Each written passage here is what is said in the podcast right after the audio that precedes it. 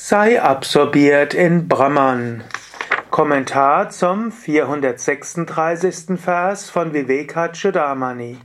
Shankara schreibt: Brahmanandara sasvada sakta chitataya yate antar bahir avijnanam jivan muktasya lakshanam fortwährend absorbiert in der Erfahrung der Glückseligkeit Brahmans, keine Unterscheidung zwischen innen und außen wahrnehmend.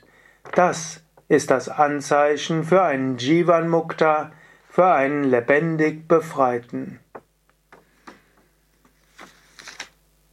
Was heißt ein Jivan Mukta zu sein? Letztlich keinen Unterschied zu machen zwischen innen und außen, zwischen dir und anderen. Angenommen, du spielst ein Spiel mit jemand anderem und der andere gewinnt.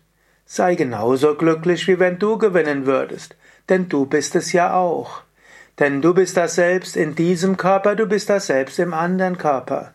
Deshalb freue dich, wenn andere erfolgreich sind. Du selbst bist erfolgreich im anderen. Freue dich sogar, wenn jemand anders erfolgreicher ist als du. In Wahrheit bist du im anderen erfolgreich.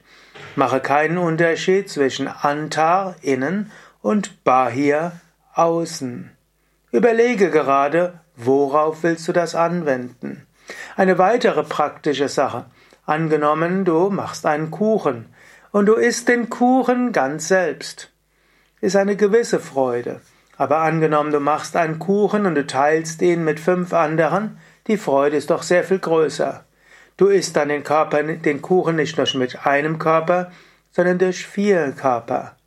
In diesem Sinne, freue dich über die Freuden von anderen, und so erfährst du Brahman.